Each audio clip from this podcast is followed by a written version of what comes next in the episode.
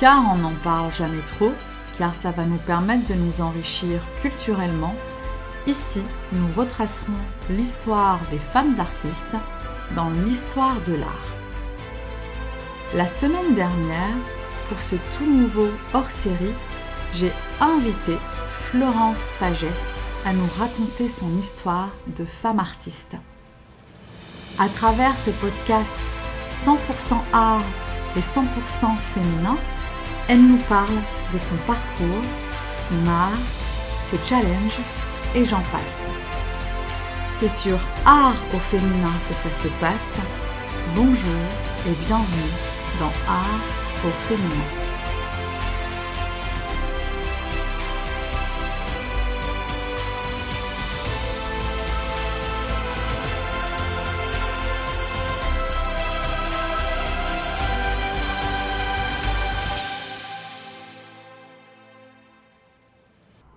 Florence Pagès, bonjour.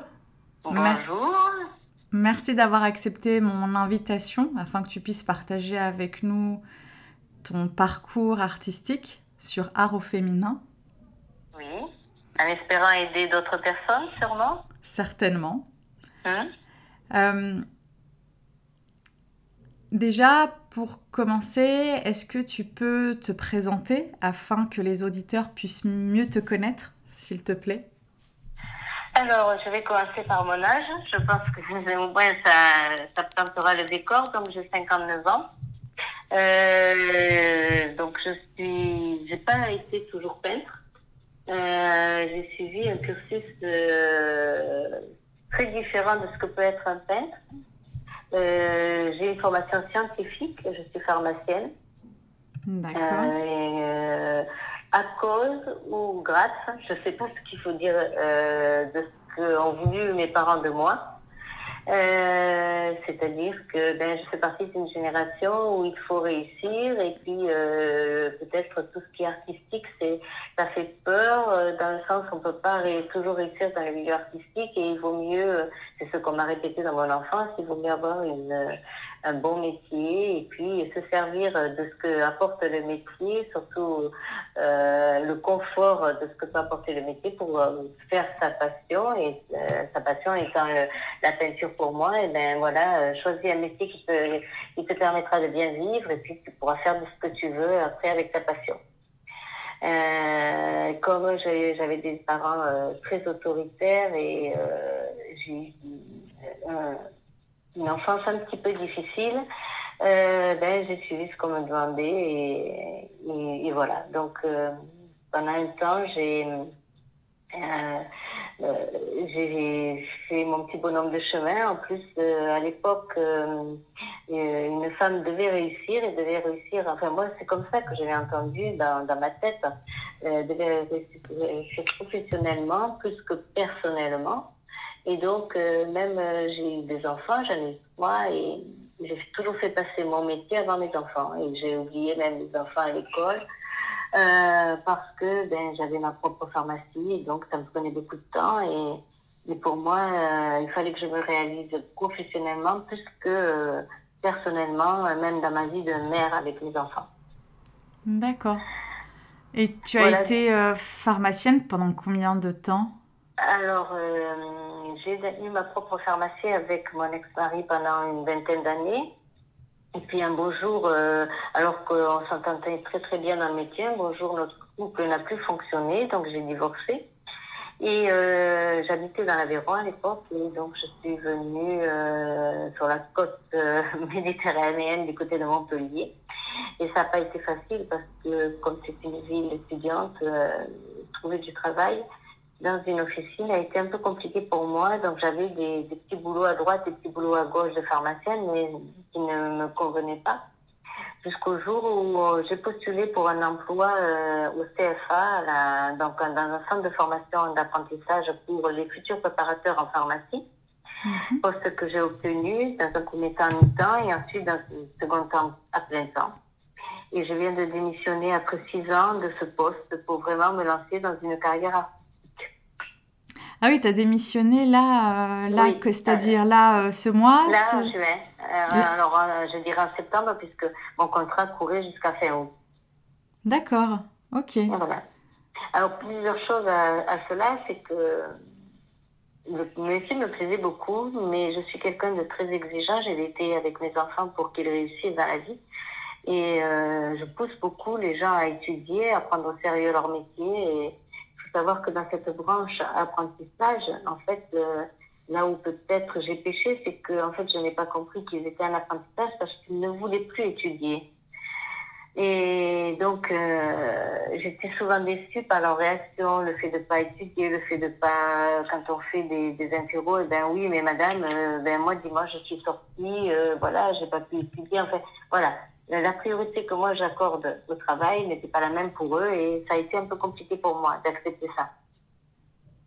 D'accord. Et c'est à cause de ça que tu as démissionné? Oui. oui. D'accord. Voilà. Donc, euh, ça fait longtemps que euh, je j'essaie parallèlement de lancer une carrière artistique, mais je ne peux pas vraiment parce que euh, quand on a des, des, expositions à faire, etc., dans le milieu de la de l'enseignement, il n'est pas possible de se dire bon ben je vais poser un jour ou deux et faire mon exposition comme on pourrait peut-être le faire dans le privé. Oui. puisque là on est obligé d'attendre les les congés, euh, les vacances, et pendant les vacances, il n'y a aucune exposition, puisque euh, on s'est rendu compte dans les milieux artistiques que pendant les vacances, les expositions ne fonctionnaient moins bien. Hmm. Donc en fait, c'était compliqué pour moi. Euh, je ne pouvais pas exposer en même temps qu'avoir ce métier-là. Donc petit à petit, j'ai eu un conflit d'intérêts dans ma tête qui a fait que, ben voilà, à un certain moment, euh, je me suis dit que c'était le bon moment pour moi de choisir et j'ai choisi de démissionner. D'accord. Et donc, que dois-je te dire Alors, je te... bravo, parce que du coup, tu, te, tu as réussi du coup maintenant à te libérer du temps pour pouvoir vivre pleinement ta, ta carrière bah, artistique, vivre euh, de ton Alors, art Bravo, bravo, bravo c'est peut-être pas le mot, mais euh, disons que je me sens complètement libre dans ma tête et sans aucune contrainte. Et ça, c'est euh, très agréable à vivre. Oui, j'imagine. Voilà, moi qui ai vécu tout le temps avec des contraintes, des contraintes de travail, parce que je voulais bien me les mettre, hein, parce que je fonctionne comme ça. Et bien, à un certain moment, là, aujourd'hui, j'arrive à un certain âge où je me dis, ben, euh, la vie n'est pas faite que pour le travail, le boulot euh, euh, et les contraintes du boulot, mais tu peux t'éclater différemment, entre guillemets. Et, voilà, donc je suis contente d'avoir fait ce choix. Ouais, je, je suis contente pour toi, du coup, parce qu'aujourd'hui, on peut discuter ensemble. Et que tu as cette opportunité de pouvoir nous parler de ton art. D'ailleurs, je me suis renseignée un peu sur ta biographie sur ton site internet qui dit en fait que euh, après avoir investi mon âme et mon énergie pendant une vingtaine d'années au service de l'art figuratif, c'est avec bonheur que la peinture abstraite m'a détournée de ma voie initiale. Donc c'est quoi? Ça veut dire que ça va faire 20 ans tout de même que tu peins? Oui, oui, depuis les années 97, euh, quelque chose comme ça. Euh, disons que dès que j'ai commencé à peindre, bon, j'ai une grand-mère qui était peintre, que j'ai peu connue parce qu'elle est décédée, j'avais 11 ans. Euh, mais c'est vrai que mes parents quand je quand je dessiner, quand je peignais, euh, ou quand, parce que j'étais très attirée par la couture à un certain moment, c'est parce que je suis finalement très manuelle, mes parents m'encourageaient, m'ont toujours encouragée, si ce n'est que pas pour en faire un métier. Donc, euh, euh, quand j'ai pu reprendre la peinture et le dessin tard, hein, en 97, je devais avoir 35 ans, quelque chose comme ça, je l'ai fait en pensant tout de suite à, à l'art abstrait, puisque c'était ce que je voulais faire. Mais euh, d'abord, c'est compliqué, c'est bien que. Euh, comment dire et Il est très difficile de se lancer dans l'art abstrait comme ça. on est face à une feuille blanche et c'est très compliqué. Il est quand même moi qui ai vécu les deux moments, il est plus facile pour moi de recopier quelque chose que je vois, une photo, un paysage, quoi que ce soit, que de me lancer sur une feuille blanche. Et hum, la difficulté après, c'est de le représenter, de représenter ce paysage, de représenter ce portrait, etc. Et donc cette difficulté-là, je la surmontais tant bien que mal, mais je prenais beaucoup plus de plaisir une fois que j'avais fait mon portrait au crayon, mon paysage, etc. Je prenais beaucoup plus de plaisir à peindre qu'à dessiner. Et dans l'abstraction que je, que je fais maintenant depuis trois ans, ce qui me remplit de joie, c'est surtout de peindre. Voilà, et d'y mettre mes couleurs que, que, tu as vues probablement qui sont très vives. Oui, en effet. Oui, oui. Très vive. Là, j'en ai un devant moi. J'ai l'impression que tu as travaillé déjà la toile avec un jaune. Oui. Un jaune, mais très vif.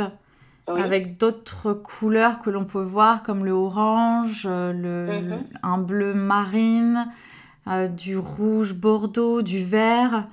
Mhm. un peu de, de rose, donc euh, oui, très coloré aussi. Ouais. Oui.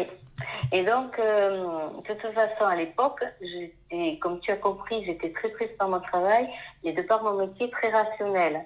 Donc, euh, je n'avais pas la possibilité, j'étais pas, enfin, mon cerveau n'était pas assez libéré pour que je fasse quelque chose de bien dans l'abstraction. Ça, j'en suis certaine. Donc, euh, ben, tant bien que mal, j'ai pris des cours à droite, des cours à gauche avec des profs, euh, un, prof qui était dans la région d'Albi, assez renommé, Casimir Ferrer. Et euh, voilà, et petit à petit, j'avançais tout au moins dans la technique. Et toutes ces années passées à faire donc du figuratif m'ont quand même servi au niveau de la technique à, me libérer quand je fais de l'abstrait parce que je suis libérée de du côté technique que je maîtrise maintenant. D'accord. Voilà. Donc, euh, quand j'ai débuté dans le figuratif, j'avais toujours, j'ai toujours voulu faire de l'abstraction, mais j'en étais pas capable. Et c'est la vie qui m'a, qui a fait qu'à un certain moment, j'ai pu me libérer et j'ai pu me désinhiber. En fait, euh, c'est quand j'ai divorcé, j'ai fait une grosse dépression qui a duré cinq ans. Mhm. Et euh, j'ai fait une analyse avec un médecin, un médecin formidable qui est décédé à l'heure actuelle, mais qui m'a rattrapé au vol, j'allais dire, parce que j'étais perdue, perdue, euh, en pleine dépression, euh, avec des, des, idées noires, et plus que noires. Et il m'a rattrapé à plusieurs moments, et grâce à lui, je suis devenue une autre personne, c'est-à-dire euh, j'avais besoin de tout maîtriser, de tout, je savais ce que je voulais, je savais ce que je voulais pas, etc. Et il m'a permis d'être plus souple avec moi-même, mhm. d'être moins exigeante avec moi-même. Ouais. Et il a réussi. Oui, ah oui, oui, oui, oui. Il, a été très très fort et euh, vraiment, il est, euh, je lui dois une fière chandelle, entre guillemets. Mais parce que tu, tu l'as voulu aussi, dans le sens où tu, as pris, tu as pris euh, l'initiative de demander de l'aide Oui, c'est vrai. C'est vrai que l'analyse demande euh, de pouvoir euh, de, de, pouvoir mettre le doigt sur ses failles. Oui. Et si on n'arrive pas à mettre le doigt sur ses failles, on ne peut pas avancer. Or, moi, je, déjà, bien avant mon analyse, j'étais déjà capable de dire que dans mon parcours, euh, ben ça, ça n'allait pas, ça, ça n'allait pas. Euh, euh, J'étais capable de remettre en question plein de choses qui s'étaient passées dans ma vie qui, et qui ont fait que j'ai pu avancer dans mon analyse. Si on n'est pas capable de, de, mettre le doigt sur des difficultés qu'on a, qu'on a mal passées, ben, c'est difficile d'avancer dans l'analyse. D'accord. Donc, voilà, j'étais tout à fait capable de dire oui, ça, ça allait pas, ça, ça allait plus. Voilà, j'aurais pu faire ci, j'aurais pu faire ça. Enfin, voilà, j'étais euh, j'étais consciente qu'il fallait que, absolument que ça a été salvateur pour moi, qu'il fallait que je, que tu fasses quelque me remette chose. en question. Oui. Voilà. Oui, oui, je comprends. Et donc, du coup, ça ça t'a donné cette envie d'aller de l'avant euh, de te remettre sur doute en question sur certaines choses et puis euh, retranscrire peut-être tout ça sur toile. Voilà. Alors, donc, après mon burn-out, mes 5 ans de burn-out, euh, ben, j'ai fait un cancer du sein. D'accord. Ce qui était un petit peu prévisible, j'allais dire. Après une grosse dépression comme ça, il n'est pas rare que l'on fasse une deuxième maladie, type cancer. Et c'est ce que j'ai fait, euh, qui a été pris à temps. donc ça fait dix ans maintenant. et donc tout ça a fait que moi qui voulais euh, toujours, parce qu'on m'avait dit que comme ça, avoir euh, donné une belle représentation de moi, une belle image de moi, bien habillée, bien peignée, bien maquillée, tout ça, tout ça, je l'ai complètement abandonné. Euh, surtout qu'à cette époque-là, deux jours avant de me faire opérer de mon cancer du sein, j'ai rencontré mon compagnon sur Internet. Mhm. Et euh, ben, pour mettre euh, à plat tout et pour voir si j'avais pas affaire à un dragueur, un cuisinier, j'ai dit euh, ben, si ça vous dérange pas de discuter avec quelqu'un qui peut opérer dans deux jours d'un cancer du sein, il n'y a pas de souci pour dialoguer. Et, et, ben, il m'a répondu que c'était pas un souci pour lui. Et puis voilà, et donc depuis, je suis toujours avec cette personne. Donc là, ça va faire une vingtaine d'années que tu es au service de l'art l'art qui t'a, euh, d'après ce que j'ai pu comprendre, qui t'a aidé à aller de l'avant. Oui. Euh, qu'est-ce que tu peux, euh, qu'est-ce que tu, tu, peux me dire de, de, plus en fait concernant ton art? Parce que j'ai pu voir en fait une citation de Nicolas de Staël mhm. sur ta biographie qui dit je n'oppose je n'oppose pas la peinture abstraite à la peinture figurative. Une peinture devrait être à la fois abstraite et figurative, abstraite en tant que mur, figurative en tant que représentation d'un espace. Euh, donc, il n'oppose pas la peinture abstraite à la peinture figurative. Effectivement, beaucoup de gens les opposent et donc lui dit que non, mais il explique pourquoi. Et pour lui, en fait, euh, une peinture qui est abstraite, elle est abstraite en tant que mur, c'est-à-dire que un mur, euh, quand tu dis je peins un mur, c'est euh, j'y fais ce que je veux. Je peux y faire une couleur unie, je peux y faire euh, du figuratif, des fleurs, ou je peux y faire de l'abstrait. Donc ça reste un mur. Donc c'est abstrait en tant que mur. C'est-à-dire que hum, quand je le vois, eh ben, je vais dire c'est pas du figuratif, c'est de l'abstrait, effectivement. Mais si on regarde qu'effectivement ce, cette peinture abstraite, elle est faite sur euh, un châssis et que ce châssis, tu vas le mettre chez toi en décoration, à ce moment-là, eh bien, forcément, le châssis représente quelque chose de figuratif. Donc, la peinture abstraite qui est dessus.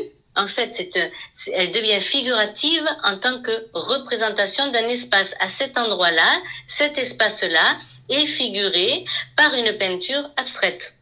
D'accord. Et donc là, ta, ta peinture est euh, totalement, en tout cas ce que tu, tu crées toi, est totalement en fait dans ce que tu viens euh, d'expliquer. Voilà, mais enfin, pour moi, tout euh, ce qu'a dit Nicolas de Stahl, elle correspond à, toutes les peintures abstraites. D'accord.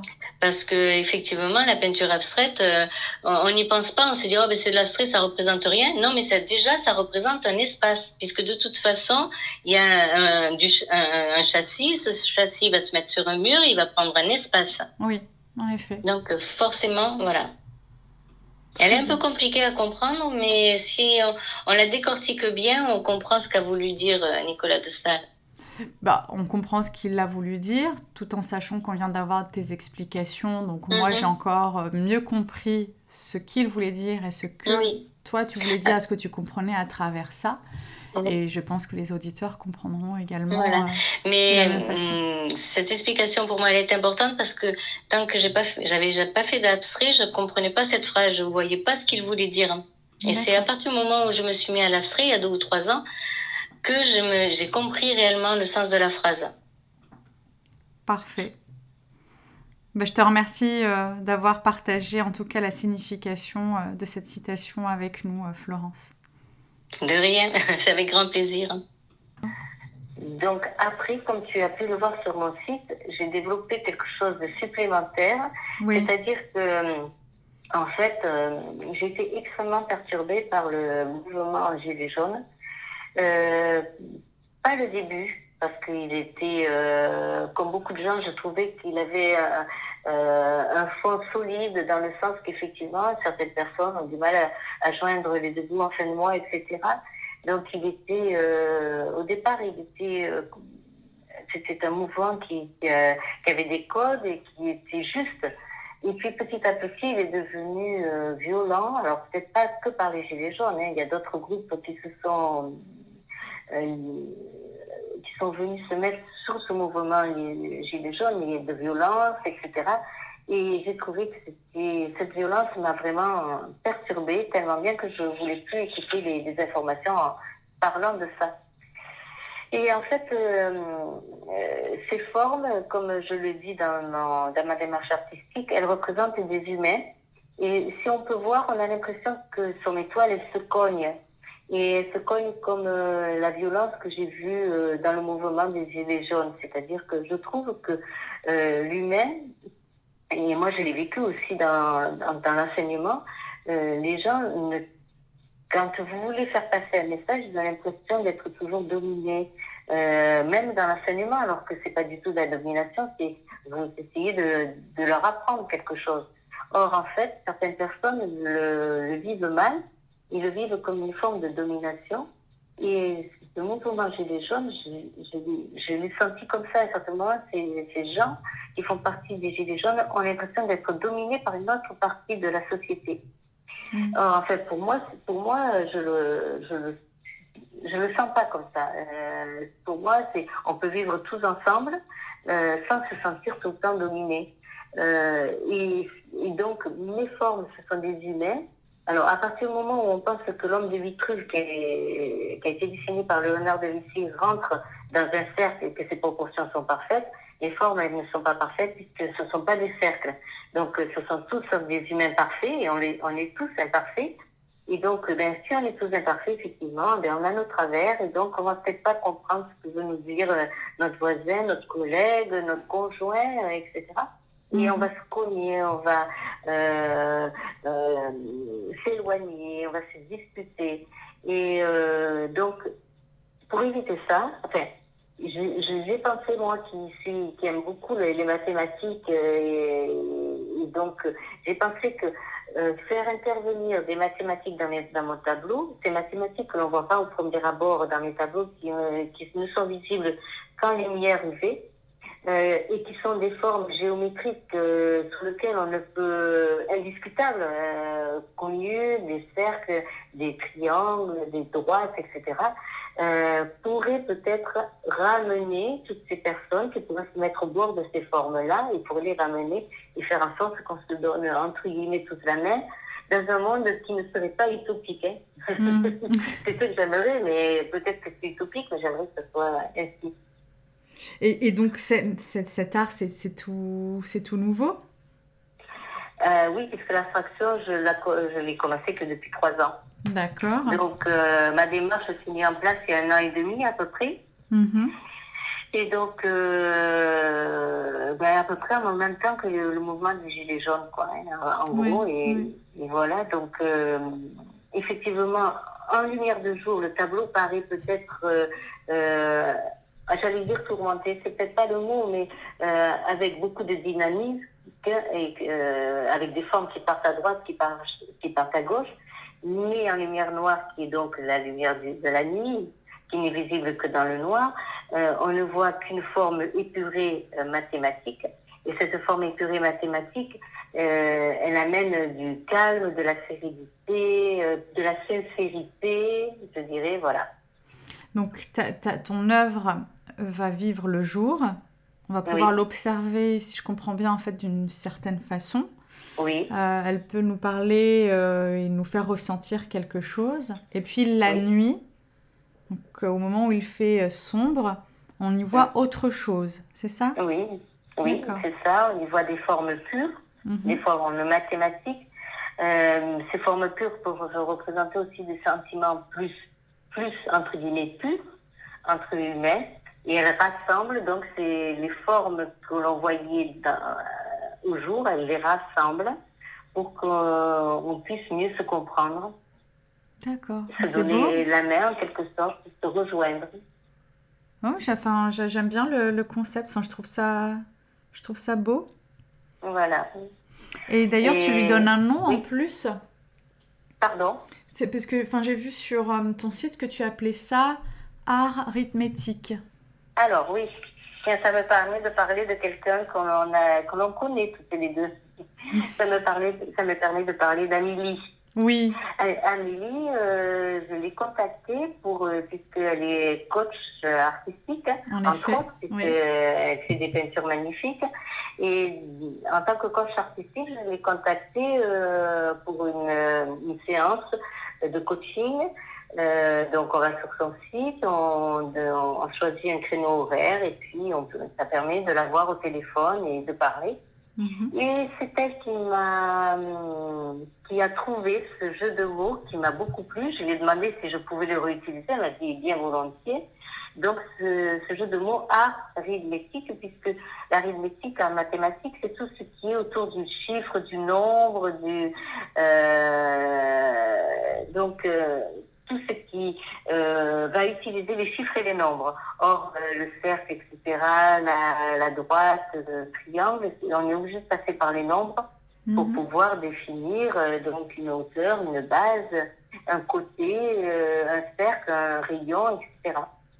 Et, et donc euh, voilà, j'appelle cet art l'art l'art arithmétique puisque euh, elle a bien voulu que j'utilise son jeu de mots. Bah, merci Amélie. Mais si tu passes Voilà. par là, bonjour. Oui, Et d'ailleurs, c'était euh, c'était euh, Florence euh, Laurent qui m'avait parlé de toi.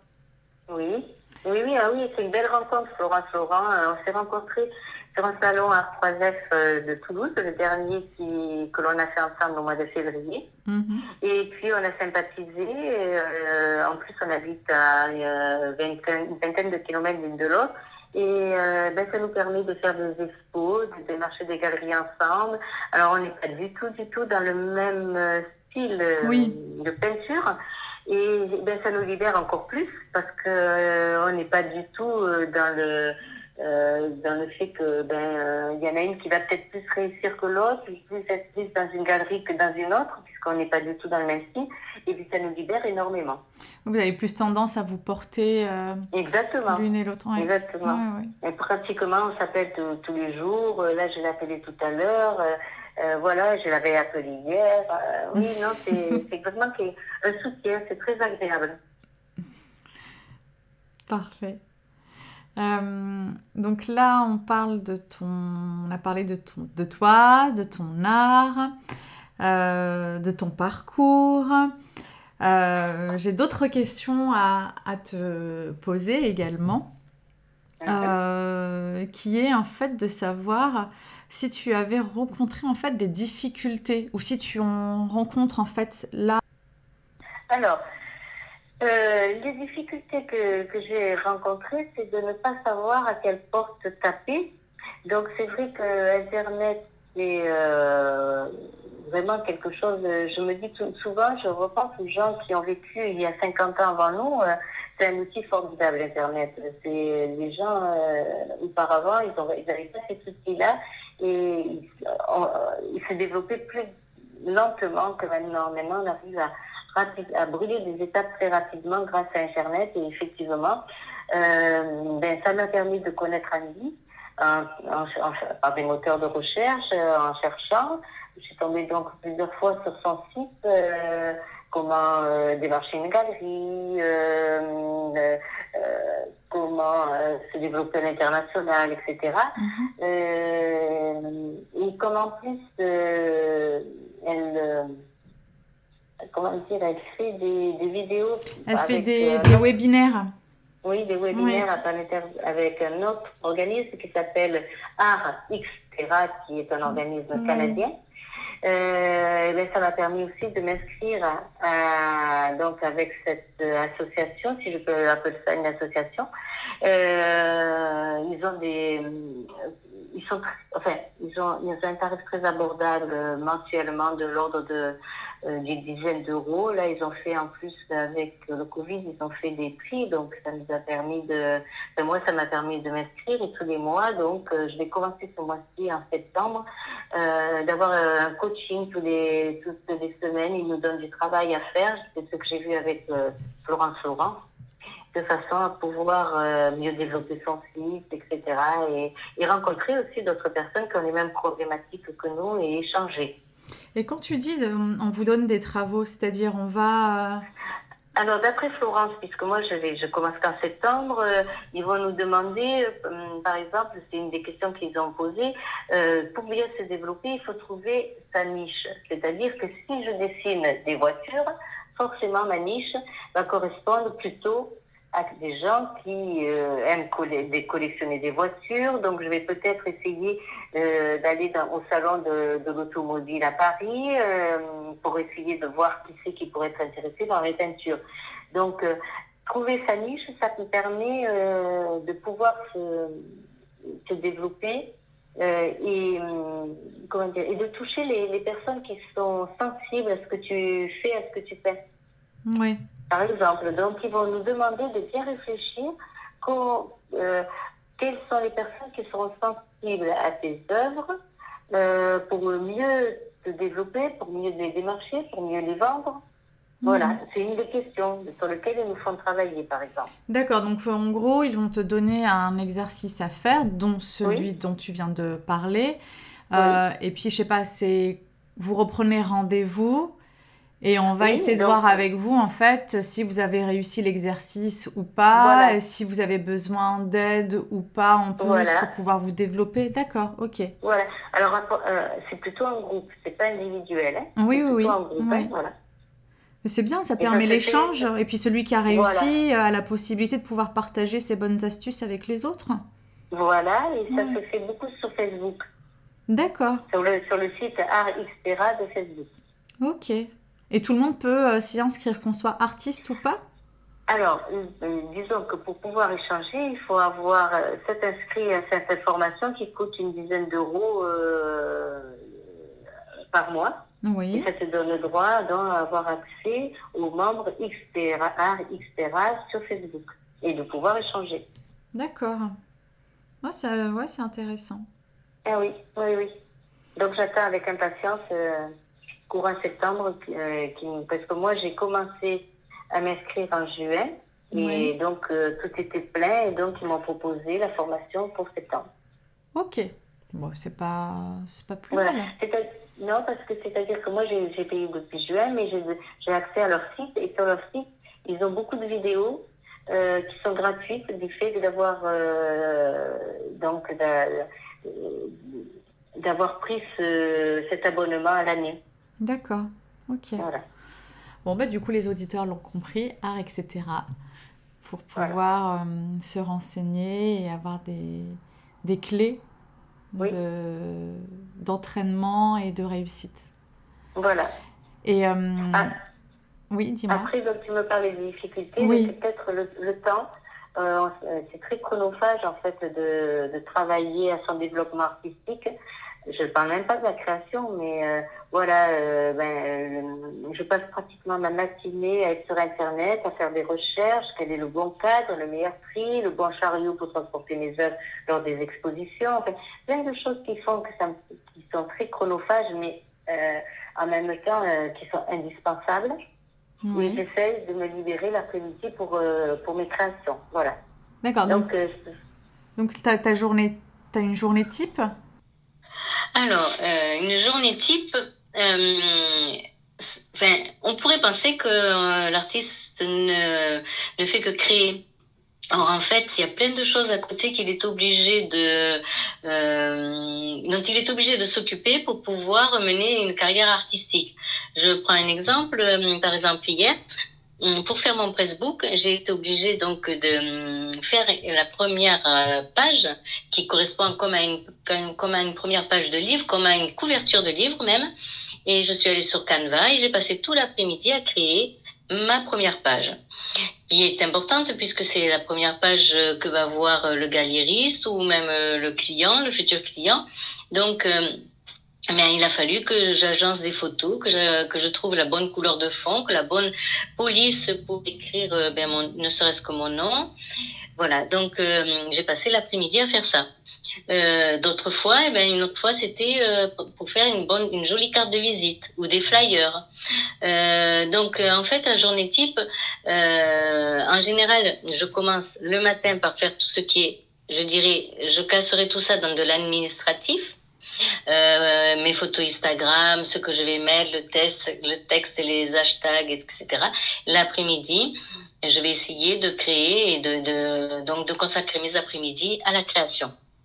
D'accord. Donc ça, la première partie, donc euh, c'est plus le matin. Donc dès lors où tu te lèves, tu te consacres à, à, à de la recherche euh, et puis à alimenter les réseaux sociaux. Et puis l'après-midi est plutôt créative. C'est ça? Voilà, tout à fait. Et donc tu commences, il est quelle heure par exemple? Euh, j'essaie de pas me lever trop tard parce que c'est vrai que c'est tentant, mais en fait, comme tout ce que tout, tout, ce dont je t'ai parlé est très chronophage, euh, j'essaie de me lever à 7h30 pour commencer à 8h. D'accord. Et ensuite, du coup, tu te consacres quoi Une petite pause euh... Une pause à midi. Et, euh, et puis, euh, bien sûr, après, dès que je peux, euh, je monte dans mon atelier, puisqu'il est au-dessus de ma cuisine. Je monte dans mon atelier. Et euh, là, donc, je, personne ne peut m'atteindre, entre guillemets, sauf par téléphone. Et, et donc, je, je, je, passe le, la plupart de l'après-midi, grosso modo, de 1 heure, une heure et demie jusqu'à 6 heures. En général, c'est souvent ça. D'accord, mais il se peut que tu puisses euh, rester un peu plus longtemps si la créativité est, euh, est, là. Voilà, oui, tout à fait. Très bien. Bah, je te remercie euh, pour ce partage, Florence. Oui. Et d'ailleurs, est-ce que tu as des conseils à donner aux personnes qui aimeraient se, se lancer comme toi? Alors, les conseils, c'est.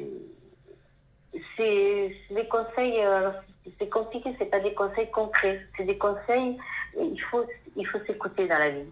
C'est-à-dire, euh, on fait beaucoup de choses contrariées. Euh, parce qu'il y a la vie familiale euh, qui commence par le conjoint et les enfants, parce qu'il y a la vie familiale qui est aussi avec les parents, avec les amis, etc. Et donc, souvent, on a des petits voix intérieures et on les écoute pas. Mm ces petites voix intérieures, il faut toujours les écouter parce que si on ne les écoute pas, je suis persuadée d'une chose, et en plus en même temps dans le médical, euh, je suis persuadée d'une chose, c'est qu'elles aboutissent à un certain moment à une maladie. À une maladie qui est plus ou moins grave, euh, qui peut être des maladies euh, type cancer, donc qui sont graves, mais qui, peuvent être des maladies moins graves, des douleurs dont on n'arrive pas à se séparer, des douleurs de dos, des douleurs dans les épaules, des douleurs euh, qui font que on somatise. Ce qui ne va pas bien dans la tête, on somatise ailleurs. Donc, il faut toujours écouter sa petite voix intérieure. C'est pas toujours facile parce que ça veut dire des fois mettre un coup de pied dans la fourmilière. Et ça, euh, c'est pas toujours évident et quelquefois on le paye très cher. Ouais, ben ne pas avoir peur aussi ouais, de se surpasser et se dire que. Voilà. Voilà. Donc euh, on le paie très cher et euh, moi je l'ai souvent mis le coup de pied dans la fourmilière et c'est vrai que j'ai eu un parcours euh, de vie difficile. Mm. Mais en même temps quand je regarde quand je, je, regarde en arrière je regrette pas. Ça a été très très difficile. J'ai eu beaucoup de moments difficiles dans ma vie. Mais je regrette pas. J'ai toujours, je suis quelqu'un qui, qui, est très droite et qui manipule pas les autres. Et si je manipule pas les autres, forcément, ça me demande beaucoup plus de m'investir moi-même. Euh, sur ma, sur ma propre, euh, écouter ma personnalité, écouter euh, ce que me dit ma voix. Et, c'est, et, et, on le paye très, des fois très cher. Mais je regrette pas. Je, je suis là aujourd'hui euh, face à une nouvelle euh, carrière, pourquoi pas. Si, si, ma, si j'arrive pas à, à, percer, à me développer, si ma peinture ne plaît pas, je ne regretterai rien parce que j'aurais écouté ma petite voix intérieure. Ouais. Je suis d'accord. Même si je te souhaite bien évidemment d'en faire ta carrière. Bien sûr, j'aimerais bien. Mais je suis à un âge, 59 ans, où, où je ne suis pas au bord du gouffre. Au contraire, j'ai tout l'espace devant moi pour essayer de, de, me développer. Bien sûr. Voilà. Ouais. Et euh, est-ce que tu as ou tu as eu euh, une ou plusieurs euh, femmes artistes qui t'ont inspiré ou t'inspirent encore?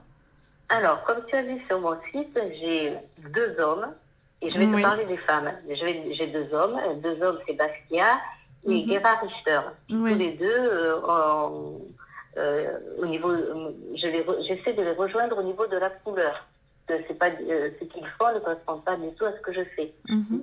ça correspond plutôt au niveau de la couleur. Et en plus, ce sont deux artistes que, que j'admire énormément. Alors maintenant, si je te parle de femmes, elles correspondent plus, la première correspond encore plus à ce que je fais, c'est Sonia de, euh, Delaunay. Oui. Elle a été, moi je trouve qu'elle a été un petit peu si je puis dire, étouffée par son mari, dans le sens où c'est plutôt lui qui a percé, Robert Delaunay, que elle. Oui. Euh, elle a un petit peu pris sa revanche à la mort de, de son mari, puisqu'elle elle a pu se développer un peu plus quand elle était avec lui. Euh, ce que j'aime beaucoup chez elle, c'est qu'elle elle n'a pas voulu de hiérarchie entre les arts mineurs et l'art majeur. L'art majeur étant par exemple la peinture, et elle a voulu absolument se développer dans de la décoration intérieure qui pourrait être appelée de l'art mineur. Or, elle, pour elle, elle n'a pas voulu cette frontière et elle a bien voulu s'adapter aussi à de la décoration intérieure. Euh, même à, à, certains moments, elle a même touché à la mode avec des robes et des sacs, des accessoires, etc. Donc ça, je trouve ça, j'aime beaucoup ce, ce caractère, ce trait de caractère chez elle. Euh, elle a, j'ai un trait commun, c'est la couleur. Elle a, quand son fils est né, elle a, euh, elle a fait un, une couverture de verso avec des, des, morceaux de tissu, des bouts de tissu, un genre de patchwork très coloré qui est devenu ensuite un tableau et qui est exposé d'ailleurs maintenant. C'est une icône de l'abstraction, ce tableau. Euh, et ce que j'aime encore plus, c'est que c'est la première artiste féminine vivante à avoir une rétrospective au Louvre à Paris de son vivant dans les années 60. Je crois que c'est en 1964. Bien. Merci d'avoir partagé avec nous. Euh, voilà, et la deuxième, ce sera plus, plus rapide, c'est Georgia O'Keeffe, c'est une américaine elle fut la première euh, femme peintre de l'abstraction américaine dans les années 1920. Alors bien sûr, elle a eu euh, euh, son, son, mari qui lui avait une galerie et donc elle l'a porté. Mais malgré tout, voilà, malgré tout, ben voilà, un coup de chapeau à ces femmes. Je sais pas si c'est si c'est une coïncidence, tu ne me vois pas là, mais j'ai un livre de O qui a fait. Ok. Ouais dans les mains. Ah, mais voilà, tu vois. ouais, Transmission de pensée. Je l'avais lu et j'avais vraiment euh, aimé ce qu'elle faisait.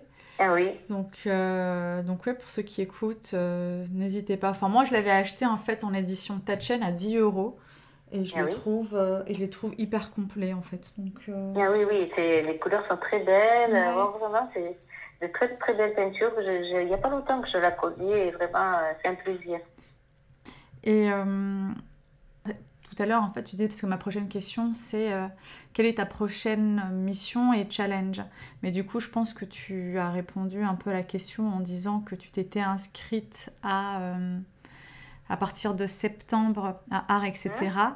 Je pense que du coup, ils vont te donner plusieurs challenges à réaliser. Oui, mais est-ce que tu en as, toi, alors j'en ai un autre, j'en ai un autre qui m'est propre, c'est que je veux apprendre correctement l'anglais, c'est-à-dire que j'ai euh, ce qu'on appelle un DIF, euh, euh, un droit à la formation que j'ai que je vais utiliser là en septembre, à mhm. partir de septembre pour apprendre correctement l'anglais.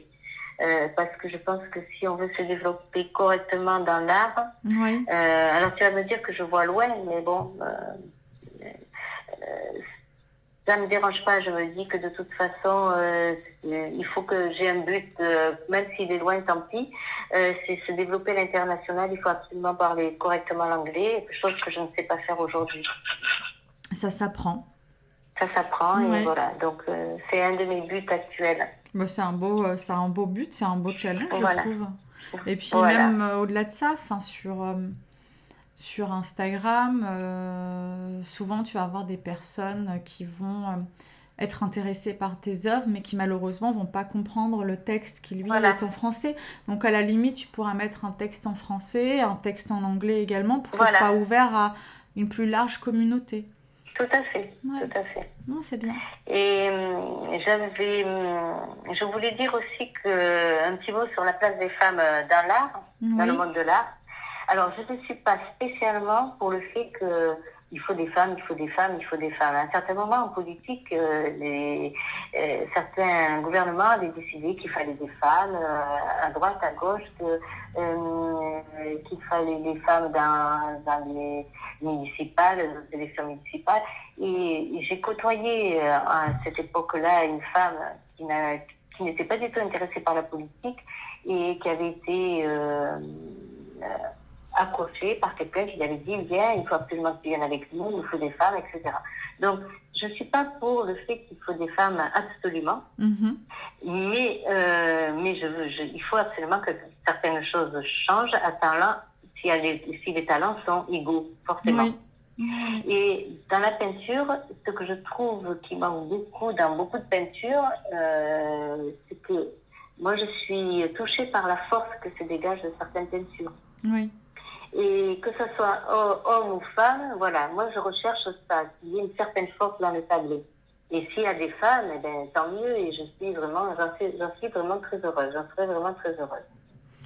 Je suis tout à fait d'accord avec toi.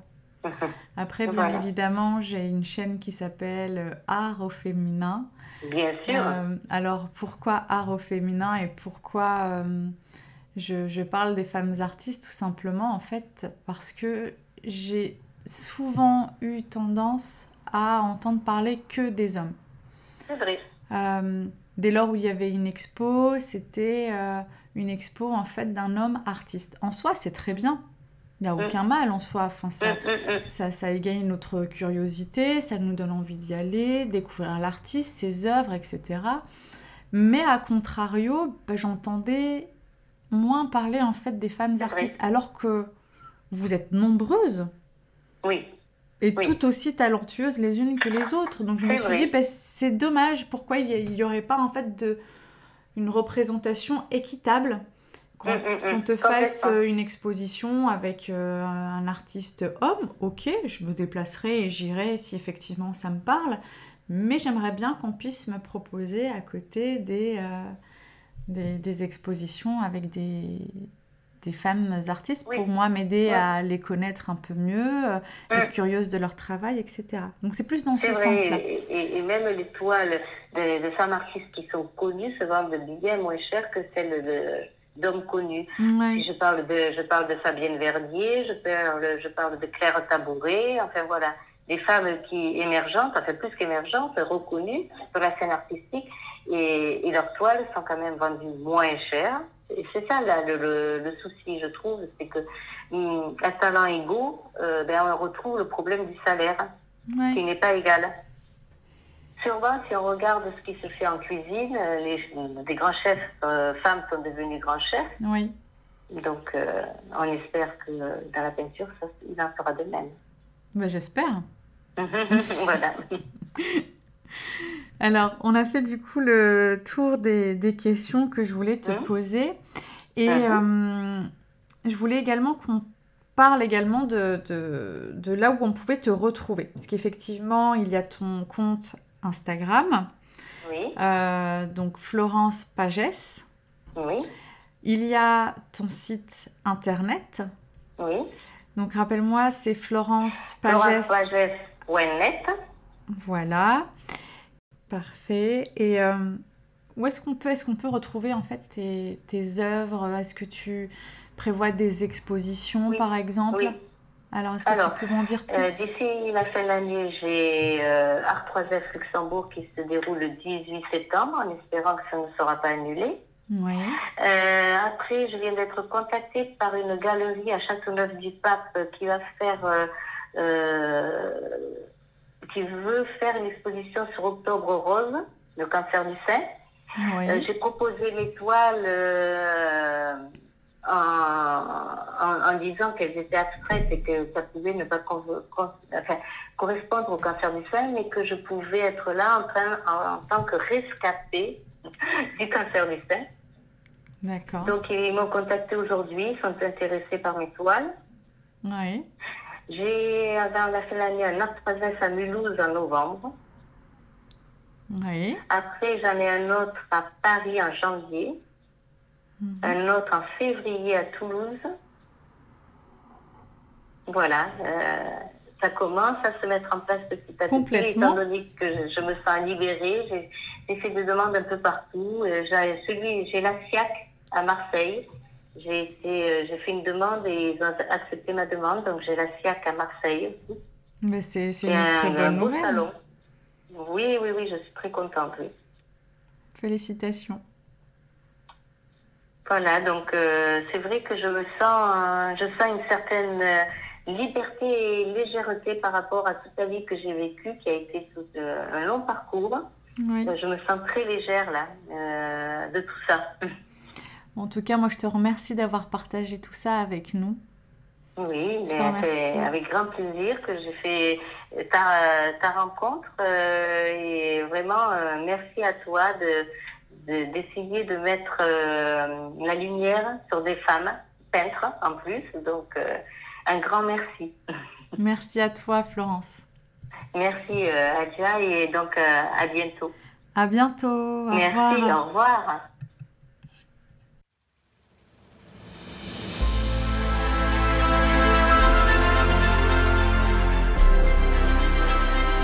Un grand, grand merci pour votre écoute.